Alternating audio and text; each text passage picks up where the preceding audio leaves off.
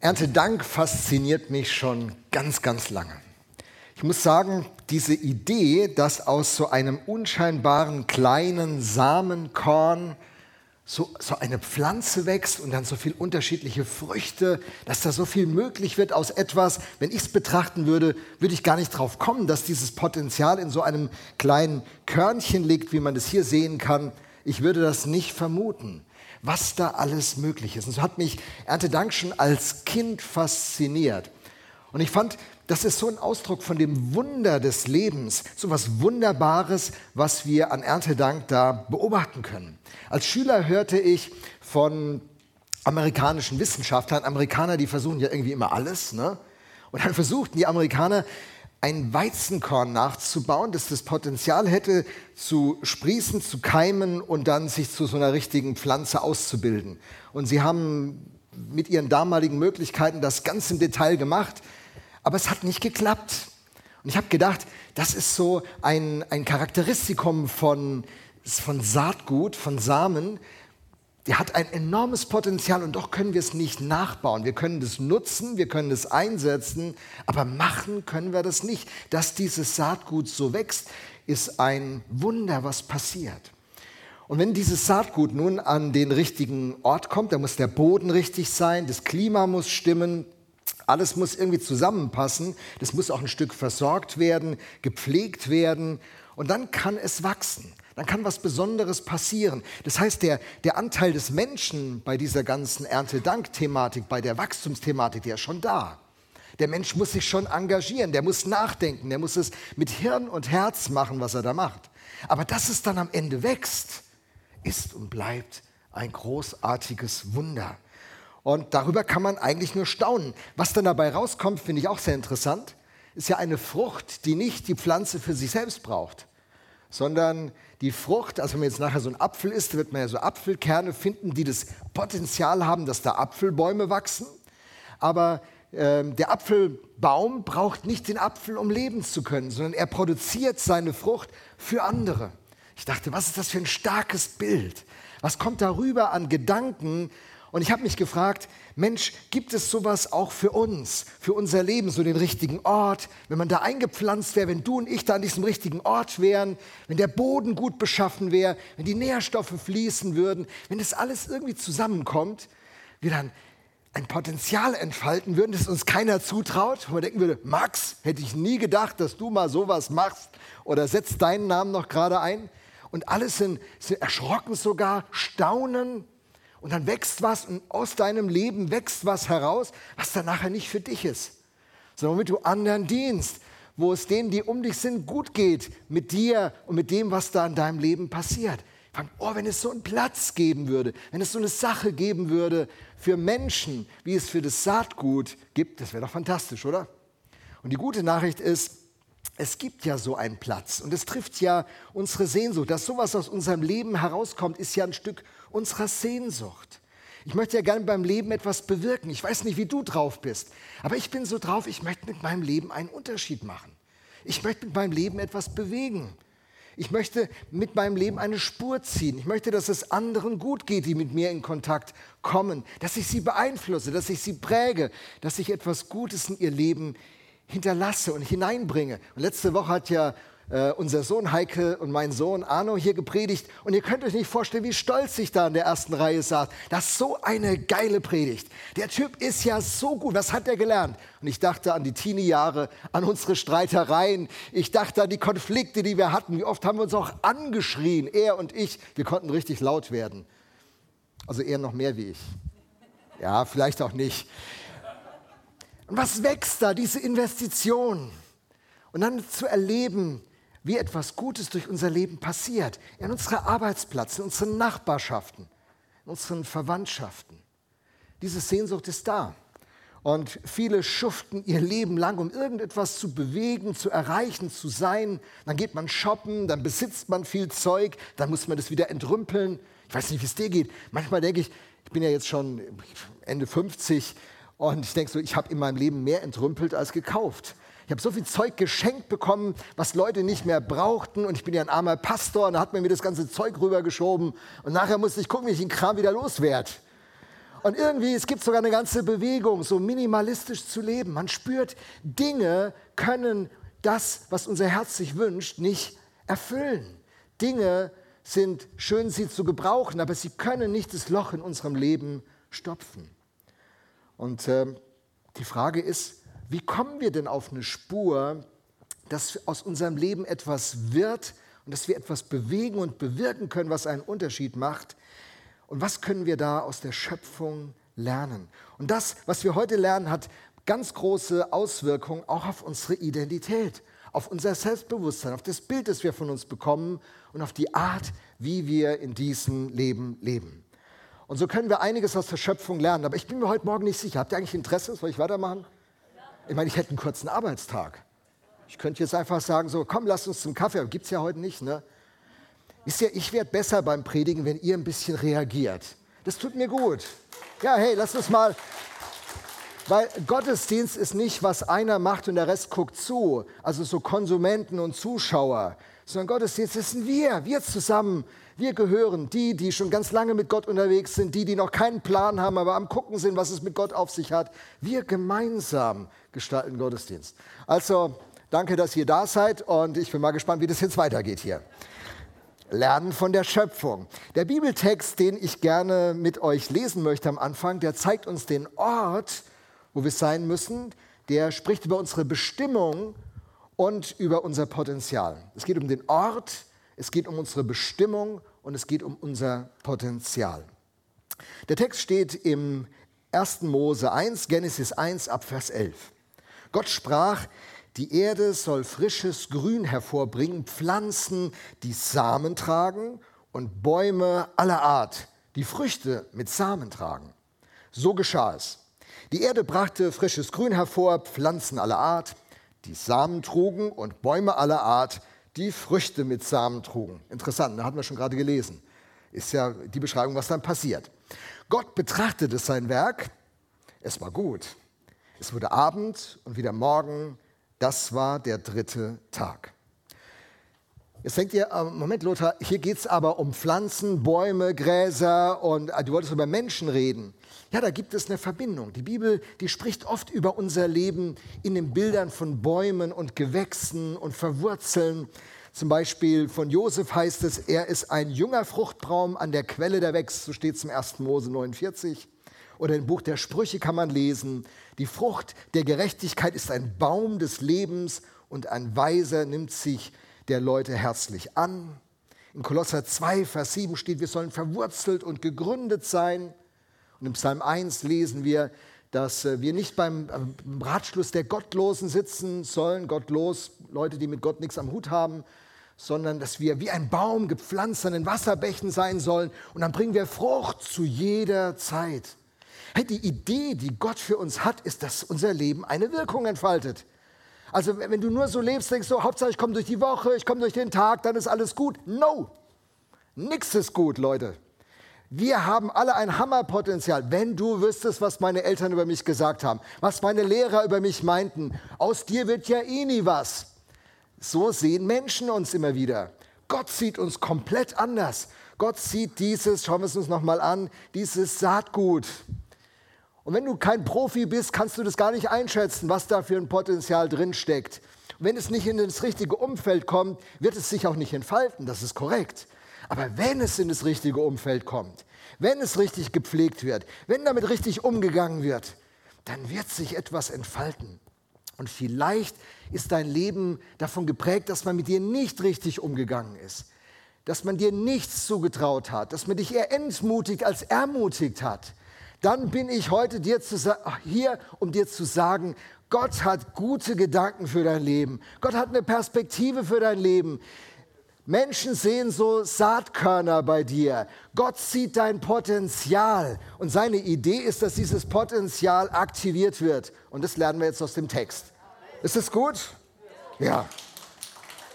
Ja. Hier passiert was. Das hört sich gut an.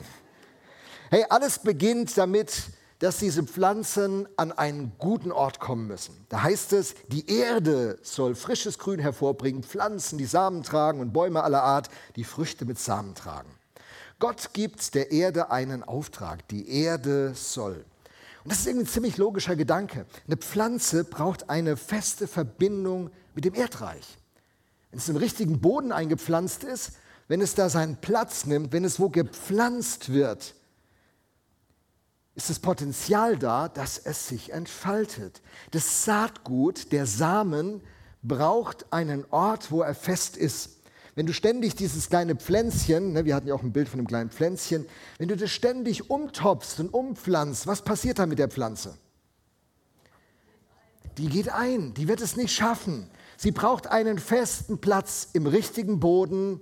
Gibt ja, gibt ja da unterschiedlichste Böden. Nicht jeder Boden eignet sich für jede Pflanze. Man muss verstehen, was ist das für eine Pflanze und in was für einen Boden muss die Pflanze nun eingepflanzt werden. Und äh, sie hat ihren Platz und an diesem Platz geht sie eine Verbundenheit mit der Erde ein, eine Verbindlichkeit. Meine erste Frage an dich ist eigentlich, wo, bist du eigentlich gepflanzt im Leben? Wo, wo, ist dein Platz, wo es dir gut geht? Bist du eingepflanzt in einen Boden, der, der dir richtig gut tut? Gibt es da genügend Nährstoffe? Hast du genug Sonne, aber auch nicht zu viel Sonne? Sind genügend Nährstoffe im Boden drin? Wirst du gedüngt? Wirst du gepflegt? Wo ist dein Platz? Wo bist du gepflanzt? Ich bin ja nun lange über 30 Jahre schon Pastor. Ich habe ganz viele Christen erlebt, die sind Church-Hopper. Die springen von Kirche zu Kirche. Die sind irgendwo gepflanzt. Die sucht, sind immer auf der Suche nach noch einem besseren Ort.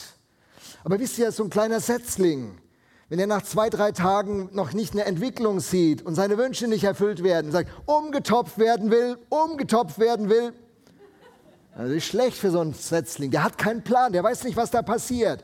Hey, du musst dich verbinden. Du musst verbindlich werden. Du musst irgendwo fest verhaftet sein und dort einen Weg gehen. Und äh, ganz grundsätzlich, 1979 habe ich folgende Entscheidung getroffen, die ich später im Psalm 92 las.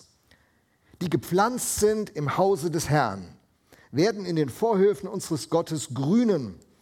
Und wenn sie auch alt werden, guckt mich an, werden sie dennoch blühen, fruchtbar und frisch sein. Dennoch blühen, fruchtbar und frisch.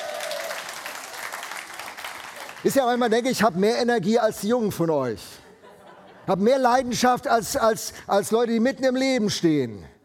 Hey, ihr müsst mich austrumpfen, ihr müsst mich überholen, Leute. Ich gehöre zum älteren Eisen, noch nicht zum alten Eisen, da gehört Kalle zu. Nein, nein, natürlich nicht. Ein Glück haben wir Abstand.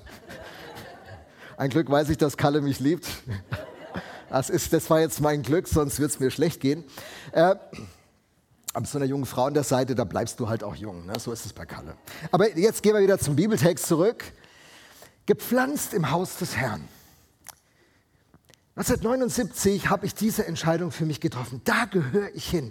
Gott trat mir in den Weg. Ich habe die Geschichte hier und da schon mal begonnen zu erzählen. Es war dieser, dieser Nachmittag am Himmelfahrtstag im Mai 1979. Die Atmosphäre veränderte sich in meinem Zimmer. Ich komme aus einem nichtchristlichen Background, hatte erste Kontakte mit Christen und dann erfüllte, so sage ich es heute, Gottes Gegenwart meinen Raum. Ich konnte es damals nicht zuordnen. Und ich fand mich auf meinen Knien wieder und mich hörte mich beten, Gott, wenn es dich gibt, dann komm in mein Leben und fang du an, mein Leben zu prägen. Und äh, genau das Gebet hat Gott erhört. Wie macht er das? Indem er mich pflanzt. Dann hat er mich in so eine charismatische Baptistengemeinde gebracht in Alzey und da hat er mich eingepflanzt und diese Gemeinde hat mich genervt. Es war eine kleine Gemeinde, Streitereien, Besserwissereien, alles das, was ihr als Volksmission nicht kennt. Ja, ja, so war das mit der Gemeinde. Und dann, und dann muss man irgendwie seinen Weg da finden. Und dann habe ich meinem Jugendleiter, lag ich in den Ohren und sage, ich will die Gemeinde wechseln. Er sagt, ah, macht es doch nicht. Halt mal durch. Aber ich wollte nicht durchhalten. Aber irgendwie hat er mich dann überredet, durchzuhalten. Und dann, dann begann ich langsam Wurzeln zu haben in diesem Haus von Gott, wo ich gepflanzt war. Und äh, dann hat sich ein Freund von mir bekehrt, heute einer der bekanntesten Juristen in Deutschland. Ein, ein Typ, das hat ihm keiner zugetraut, so ein Saatkorn wieder, wo man nicht weiß, was wird da. Und, äh, und der kam zum Glauben und es war echt ein Brain, im Gegensatz zu mir, also wirklich ein Brain, ich sag's euch. Und dann kommt er nach, der ist so drei, vier Monate Christ, dann kommt er zu mir und sagt, du Lothar, ich bin jetzt demnächst einmal durch die Bibel durch. Und ich war schon zwei Jahre Christ. Dachte so, krass, der überholt mich, das geht ja mal gar nicht. Und dann fing ich an, Bibel zu lesen, like never before. Ich habe gelesen und gelesen, Tag und Nacht. Und ich habe so viel Gas gegeben. Er war fertig. Einen Monat später war ich das erste Mal durch die Bibel durch. Und das habe ich seither noch 20 Mal gemacht. Hey, gepflanzt, wo pflanzt du dich? Was kommt in deine Gedanken? Sind es Netflix-Serien? Das, ist das Gossip? Ist das üble Nachrede über die Nachbarn und Verwandten und die neuesten Dinger, was sich wieder mal einer erlaubt hat? Bist du nur am Meckern über andere auf deinem Arbeitsplatz, in deiner Nachbarschaft, in der Kirche? Was füllt deine Gedanken? Wo bist du gepflanzt? Welche Bücher liest du? Nur Romane? Was liest du denn für ein Zeug? Was nimmst du in dich auf? Welche Filme guckst du? Womit beschäftigst du dich? Wer sind deine Freunde? Meine Eltern sagten immer, sage mir, mit wem du Umgang hast. Und ich sage dir, wer du bist. Kennt jemand den Satz? Ja. Und als Teenie dachte ich immer, was erzählt ihr, ihr alten Säcke? Ja, das so denkt halt ein Teenie. Hab ich damals auch so gedacht. Heute dachte ich so, boah, hätte ich nur früher auf sie gehört die haben ja echt Durchblick. Manchmal haben ja ältere Menschen, Jakob, ältere Menschen haben manchmal ja Durchblick. Ne? Man wundert sich, aber guck uns an, ist nicht so falsch. Ne? Hey, und, und die Frage ist, wo bin ich gepflanzt? Wo gehöre ich hin? Und der Gedanke, ich bin da eingepflanzt, das heißt ja auch, ich bin erdverbunden. Ich stehe mit beiden Beinen auf dem Boden. Ich gucke mir das Leben realistisch an. Und das ist ja das Geheimnis des Glaubens. Gott macht ja Christen zu Realisten, dass sie einen Durchblick bekommen, dass sie die Dinge, dass sie Dinge nüchtern betrachten, dass sie es von der Ewigkeit her betrachten, dass sie es von Werten her betrachten, von Charakter her betrachten und dann zu anderen Schlüssen kommen. Und es gibt ihrem Leben Fundament und Stabilität. Wir sind erdverbunden, die wir nicht christliche Fantasten und Spinner und Enthusiasten sind, sondern die wir verwurzelt sind im Wort von Gott, die wir gepflanzt sind in seinem Haus. Ich muss auch sagen, jede, jede Krise in der Gemeinde, wo ich durchgegangen bin, immer wenn ich weglaufen wollte, ich bin froh, dass ich nicht weggelaufen bin. Das hat mir geholfen, das hat mich, das hat mich zur Reife geführt. Reifen kann man nur an Widerständen. Bäume, die den, den Winden ausgesetzt sind und den Winden mit einer gewissen Elastizität begegnen, die bilden eine Stärke aus. Und darum geht es Gott in unserem Leben, dass wir starke, gepflanzte Bäume werden, die Frucht bringen.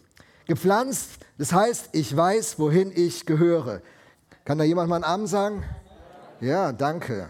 Hey, diesen Ort hat Gott geschaffen. Interessant, wenn man den Text weiterliest, das heißt ja, die Erde, die Erde bringt die, äh, die, diese Entwicklung hervor. Ähm, übrigens, nicht Gott macht das. Er macht es nicht für den Samen und die Erde. Und in dieser Formulierung wird deutlich, der Samen hat den passiven Teil, er hat ein Potenzial mitgegeben bekommen, aber er ist passiv. Er muss nur in die Erde rein. Johannes 12, Vers 24, einer meiner Lebensverse, da heißt es, wenn das Weizenkorn nicht in die Erde fällt und stirbt, bringt es, bringt es eben keine Frucht und bleibt allein. Wenn es aber in diese, diesen Sterbeprozess hineingeht, hört sich ja irgendwie schräg an, ne? Du, du musst sterben, damit du lebst. Das ist ein Teil der christlichen Botschaft. Dein altes Leben, dein alter Mensch, deine alten Gewohnheiten, dein altes Leben ohne Gott muss sterben. Das drückt man übrigens in der Taufe aus. Deswegen macht ja auch die Taufe keinen Sinn, bevor jemand gestorben ist. Das wäre ja Mord. Die Taufe ist ein Begräbnis nach Römer 6. So, wenn du, wenn du dein altes Leben am Kreuz in den Tod gegeben hast, gesagt hast, Gott, nun, Galater 2,20, kennt ihr ja alle auswendig, oder? Nun lebe nicht mehr ich, sondern Christus lebt in mir. Was ich jetzt lebe, lebe ich im Glauben an den Sohn Gottes, der für mich gestorben und auferstanden ist. Hey, wenn ich Christ werde, dann gebe ich mein altes Leben ohne Gott in den Tod. Das ist der Startpunkt. Es gibt keinen anderen Weg, Christ zu werden. Manchmal ist es ein langer Prozess, manchmal ist es eine bewusste Entscheidung, manchmal ist es eine schleichende Entscheidung. Aber irgendwann ist klar, mein Leben ohne Gott ist zu Ende und mein neues Leben mit Gott beginnt da ist, da ist was, da ist was tot jetzt, nämlich mein altes Leben. Und das muss begraben werden. Deswegen macht die Taufe nach der Entscheidung äh, für Jesus Sinn. Aber die Entscheidung alleine reicht nicht, sondern es muss jetzt ein Weg der Nachfolge beginnen. Es gibt ja so viele Leute, die haben mal irgendwann die Hand gehoben. Wer möchte, wer möchte gesegnet werden? Hand hoch. Wer möchte gerne gute Gefühle haben? Jo. Wer möchte gerne seine Probleme gelöst haben? Oh, zwei Hände. Äh, aber im Glauben, im Glauben, das, das, ist ein, das ist der Beifang, Leute. Aber im Kern geht es im Glauben darum, dass Jesus Christus das Sagen in unser Leben bekommt. Und dann, ich zeige es euch, dass wir Jesus nachfolgen. Jesus da und wir, wir folgen ihm nach. Viele Christen haben Probleme in ihrem Glauben, da geht es auch nicht voran, weil sie gerne wollen, dass Jesus ihnen nachfolgt. Jesus, so bleibst, warum segnet er mich nicht? Jesus erhört meine Gebete nicht. Ich verstehe nicht, woran das liegt. Ganz einfach, prägt dir das Bild ein. Nachfolger heißt, er ist da, du bist da, du gehst ihm hinterher. So, das ist Nachfolge. Und das ändert das Leben. Wenn man anfängt, Jesus nachzufolgen, dann beginnt ein Abenteuer. Leute, ich habe 40 abenteuerliche Jahre. Ich könnte euch Geschichten erzählen, was ich erlebt habe. Am, am, letzten Freitag stand ich vor knapp 1000 Leuten und habe gepredigt in, im Missionswerk in Karlsruhe, wo die Tech Arts Konferenz war. Und ich habe den Eröffnungsbeitrag äh, einbringen sollen. Und dann stand ich da und dachte so, Mann, mich zurückerinnert als Teenie. Mann, du warst so ein Teenie, keiner hat einen Pfifferling auf dich gegeben. Meine Grundschullehrerin sagte, der Lothar, da kam die, die Frau, die, die Frau des, des Richters äh, aus Alzey, des Amtsgerichtsbosses äh, da, ihr Sohn saß neben mir und der hat nicht so gespurt, wie die Familie das wollte und der hätte ja fürs Gymnasium sich qualifizieren müssen, weil ein Sohn von einem Richter, der kann ja nicht auf die Realschule gehen. Ne? Völlig klar, oder? Also, und das hat aber nicht so gut geklappt. Dann kam dann seine Mutter zu meiner Grundschullehrerin und sagte, der, der konzentriert sich nicht so gut. K können Sie den nicht neben den ruhigsten der Klasse setzen? Er sagt, der sitzt neben dem ruhigsten der Klasse. Und als es darum ging, auf welche weiterführende Schule man gehen kann, dann, dann, sollten Leute aufzeigen, was sie gerne würden. Und ich zeigte auch auf, dass ich auf eine weiterführende Schule gehen will. Und dann müsst ihr euch vorstellen, die ganze Klasse, die Lehrerin sagt, ja, sehr gut, sehr gut. Oh, Lothar, du solltest auf der Hauptschule bleiben. Wie geht es einem Kind, das sowas hört? Unfassbar. Unfassbar. So, und dann stehe ich da am Freitag, tausend Leute vor mir. Ich habe das Privileg und die Ehre, die Eröffnung zu geben und das Herz von Gott zu teilen. Ich habe echt Leidenschaft gehabt und eine Botschaft. Wenn ihr wissen wollt, was ich gepredigt habe, könnt ihr auf meinen Leiterblog gehen, der-leiterblog.de. Da habe ich die Inhalte in zwei kurzen Artikeln zusammengefasst und habe da gepredigt und habe gedacht, Gott, was ist das für ein, ein, ein verrückter Weg? Der stillste der Klasse, der, der nicht geeignet ist, auf eine weiterführende Schule zu gehen, nach Meinung der Grundschullehrerin, der steht jetzt hier, weil du bist, weil du eine andere Geschichte schreibst.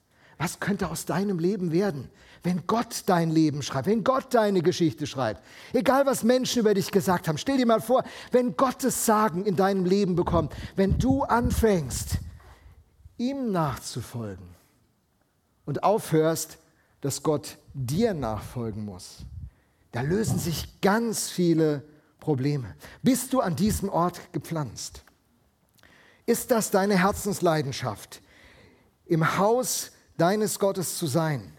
Dann kannst du sogar alt werden und jung aussehen. Ist das der Platz, wo du sein willst? Kleiner Test.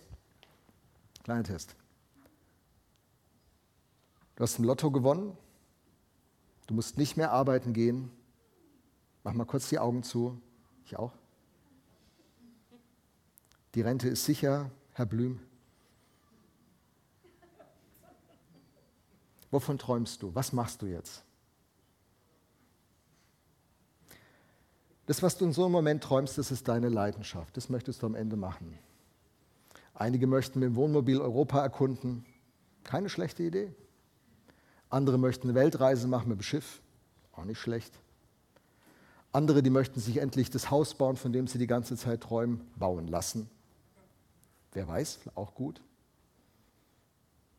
Was ist deine Leidenschaft, wenn du gepflanzt bist im Haus des Herrn?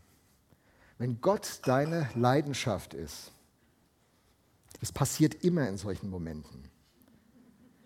Der Geist Gottes spricht dich gerade an und irgendein Ab ein Kind schreit, eine Flasche fällt um, irgendwas passiert immer. Das ist ein gutes Zeichen. Gott will zu dir reden, ein sehr guter Moment. Hey, wenn Jesus Christus der ist, wegen dem alles existiert, wenn er das Alpha und das Omega ist, der Anfang und der Höhepunkt, wenn er der ist, der wiederkommt, wenn er der ist, der die Welt wieder ins Lot bringt, wenn seine Wiederkunft das nächste große Ereignis ist, wirst du dann wirklich dein Leben im Wohnmobil Europa verbringen? Müssen es dann wirklich 250 Quadratmeter Wohnfläche sein? Muss es denn wirklich dann die ganz tolle Ausbildung für dein Kind sein, das du dann finanzieren würdest? Wo ist dein Herz? Da ist dein Schatz.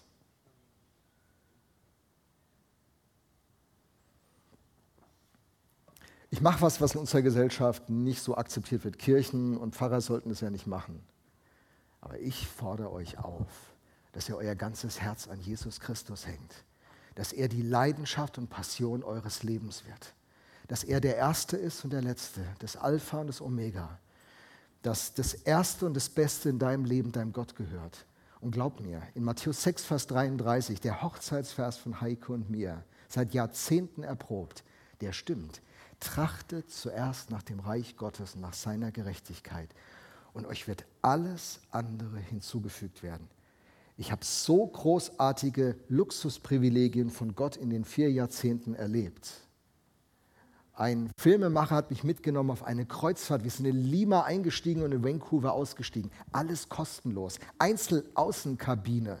Mein Job war, sein Stativ vier oder fünfmal während dieser drei Wochen zu tragen. Gott hat Mittel und Wege, dich zu segnen. Gott ist nicht knauserig, Gott ist nicht kleinlich, Gott ist kein enger Kleinbürger. Aber Gottes Herz eifert um dein Herz. Und das ist die Identität, die sich hier bildet. Wo bist du gepflanzt?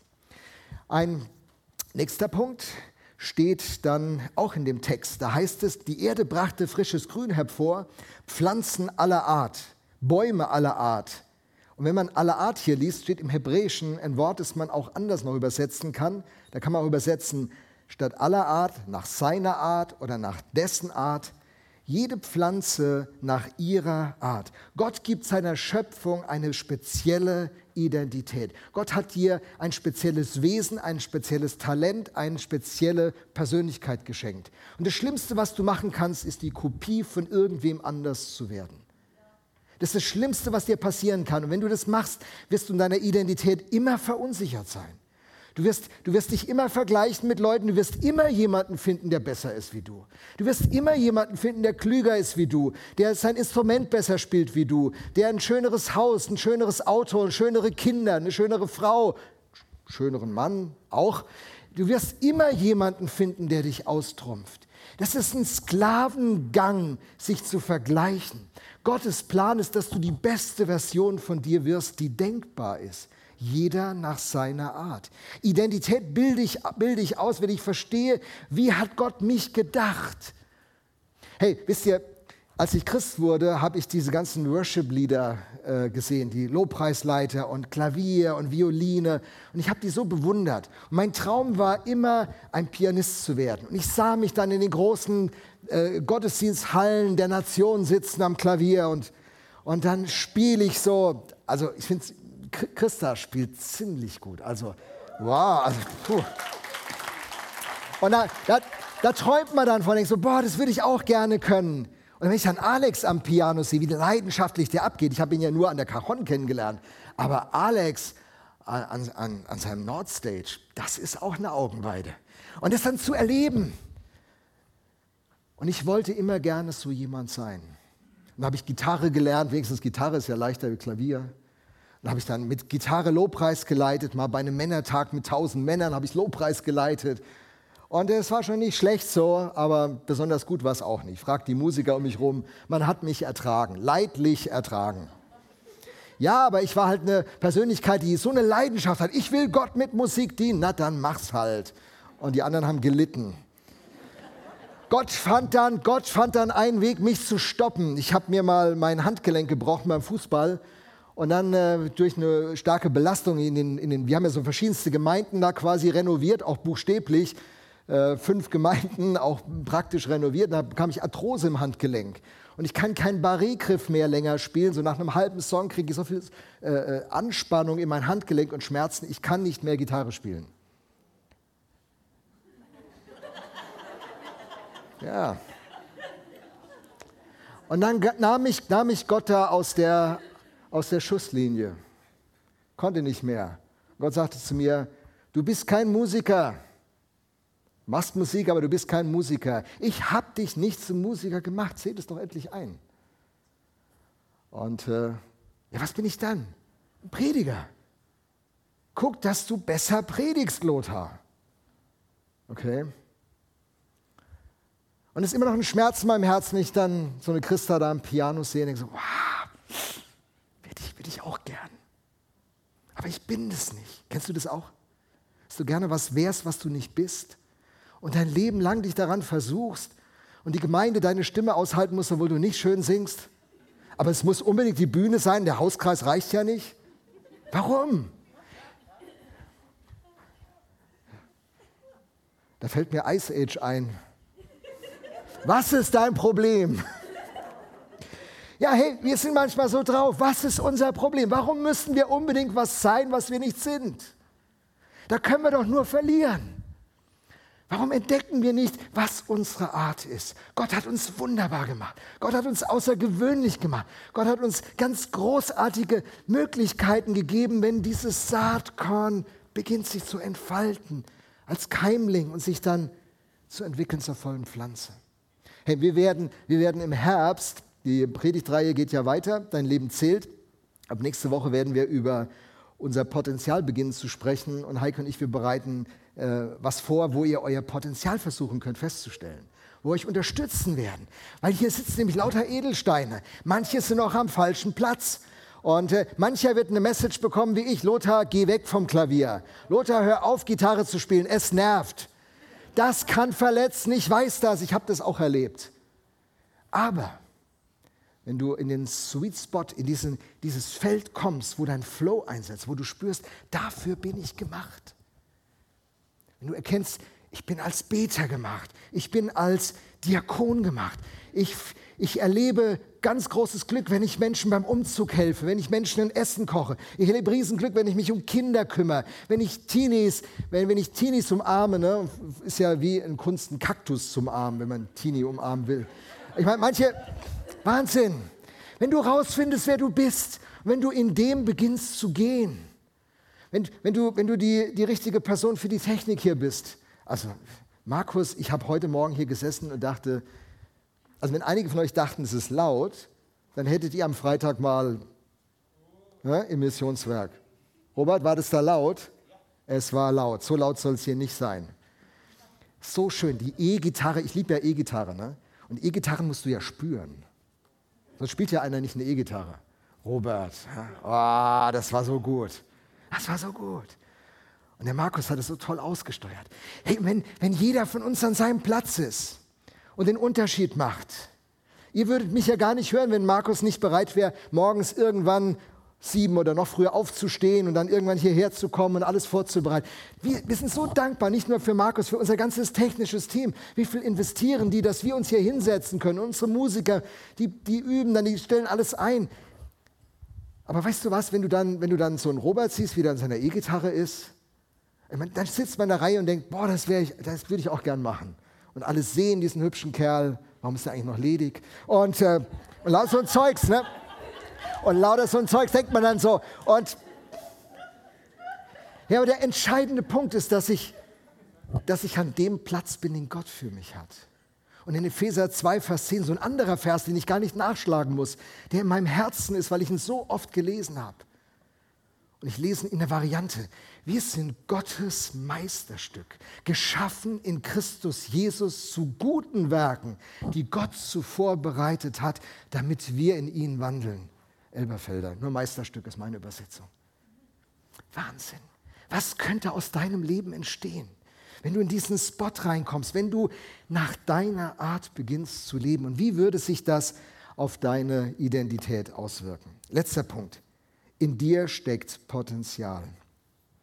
Die Erde brachte frisches Grün hervor, Pflanzen aller Art, die Samen trugen und Bäume aller Art, die Früchte mit Samen trugen. Früchte mit Samen. Die Idee des Schöpfers ist, dass wir uns multiplizieren. In uns steckt ein Potenzial, das sich nicht für uns und unser Wohlbefinden alleine auswirken wird, sondern wenn wir die werden, die wir sein sollen, dann segnen wir unser Umfeld, wie die, der Apfelbaum uns mit Äpfel segnet, wie ein Zwetschgenbaum uns mit Zwetschgen segnet und eine Bananenstaude mit Bananen beschenkt. Dann werden wir zu einem Geschenk für andere. Das ist ein Potenzial zur Multiplikation und ein Potenzial, andere zu beschenken. Und in deinem Potenzial liegt dein Original. Aus einem Apfelkern wird nie ein Weinstock zu ziehen sein und aus einem Weizenkorn wird nie ein Olivenbaum wachsen. Vielleicht ist es ein Schmerz für dich, aber vielleicht kannst du das heute Morgen sehen als ein Potenzial. Auf die Frage, wie finde ich meine Identität, beginne ein Ja zu dir zu sagen und beginne eine Perspektive zu entwickeln, dass Gott dir Potenzial gegeben hat. Andy Stanley ist ein Pastor in Amerika, hat einen Satz gesagt, der mich tief beeindruckt hat. Your greatest contribution to the kingdom of God may not be something you do, but someone you raise. Der größte Beitrag zum Reich Gottes ist vielleicht nicht etwas, was du tust, sondern jemand, den du förderst. Was wäre, wenn wir uns pflanzen würden und uns festmachen und verbindlich werden. Vielleicht ist das hier deine Gemeinde, wo du das tun solltest. Vielleicht gehörst du zu einer anderen Gemeinde, dann mach es da. Vielleicht sollten wir uns pflanzen und fest werden im Wort Gottes, im Gebet. Und wenn wir, wenn wir irgendwo zu Hause sind und angekommen sind, dann wird unsere Identität Stärke gewinnen. Viele Menschen ringen mit der Frage, wer bin ich? Was soll ich? Braucht man mich noch? Fragen Ältere. Wenn du gepflanzt bist in den Vorhöfen deines Gottes, dann wirst du Frucht bringen. Das ist das Bild. Was für ein starkes Bild. Dann wird es eine Ernte geben. Dein Leben hat Potenzial. Und wenn du erkennst, wer du bist, beginnend damit, dass du erkennst, wer du nicht bist, und heute Morgen dich verabschiedest davon, ein Musiker zu sein, ein Künstler zu sein. Vielleicht musst du dich aber auch verabschieden, in der letzten Reihe zu sitzen, ein Zuschauer zu sein, ein Kommentator zu sein, ein Kritiker zu sein. Jemand, der sagt, man müsste, warum machen die nicht? Vielleicht ist heute der Tag, wo du dich verabschieden solltest. Von Bildern, die durch Verletzungen geprägt sind, Menschen über dich gesagt haben. Und dass du sagst, ja Gott, ich möchte die beste Version von dem werden, als den du mich gedacht hast. Ich möchte nicht eine andere Person sein, ich möchte nicht irgendwen kopieren, ich möchte ein Original werden. Und wenn du zu diesem Original wirst, dann entfaltet sich ein Potenzial. Hey, bist du gepflanzt? Oder fliegst du kreuz und quer rum, gedanklich, emotional und ganz praktisch? Lebst du nach deiner Art? Weißt du, wer du bist was Gott für dich hat? Dann könnte dieser Herbst für dich ein genialer Herbst werden, das rauszufinden und Frieden darin zu finden. Und dann wirst du dein Potenzial entdecken. Gott sieht so viel mehr in dir, als je Menschen in dir gesehen haben. Und in der Verbindung mit ihm, in der Verbindung mit seiner Kirche, mit seinem Wort, mit seinem Geist, mit seiner Berufung, da liegen die besten Jahre noch vor dir. Da liegen die besten Jahre noch vor dir. Aber hey, es wird nicht so sein, dass du wie die Made im Speck lebst, sondern es wird so werden, dass dein Leben ausgegossen wird und ein Geschenk an andere wird. Und du wirst beschenkt werden und du wirst andere beschenken. Und das ist die Berufung, die Gott für dein Leben hat. Das ist der Traum der Menschheit, wo Menschen einander dienen, wie im Ahrtal bei dieser Überschwemmung, wo Menschen anfangen, andere in ihrer Not zu sehen und ihre Talente einzubringen und zu helfen und zu dienen. Da beginnt das Leben zu blühen. Da beginnt die Schönheit des Lebens sichtbar zu werden. Und wir als VM sind in Mannheim und in der Region, damit die Schönheit des Lebens sichtbar wird und blüht. Und durch uns wird ein Unterschied in diese ganze Region getragen werden. Amen. Amen. Wir werden uns aufmachen. Wir werden eine großzügige Gemeinde sein. Wir werden mehr Geld spenden, als wir für uns brauchen. Wir werden genügend haben zu geben. Wir werden großzügig sein. Wir werden liebevoll sein. Wir werden alleinerziehende Mütter unterstützen. Wir werden Familien begleiten, die unter schweren Zeiten leiden. Wir werden Kinder an die Seite gehen und ihnen der Vater und die Mutter sein, die sie nicht sind. Und wir werden Menschen Gutes tun in unserem Stadtteil und in der ganzen Stadt. Amen. Wir werden Menschen helfen, dass sie Jesus kennenlernen. Ihre Ewigkeit wird geändert werden. Wir haben eine großartige Zukunft, weil Jesus Christus unser Herr ist, weil er mit seinem Geist hier wirkt. Und es beginnt damit, dass wir uns pflanzen lassen, dass wir unsere Art erkennen, wer wir sind, was unsere Bestimmung ist. Und indem wir beginnen, unser Potenzial zu entfalten und aus den Zuschauer, Zuschauereien heraustreten und aufs Spielfeld gehen und sagen, ich bin dabei.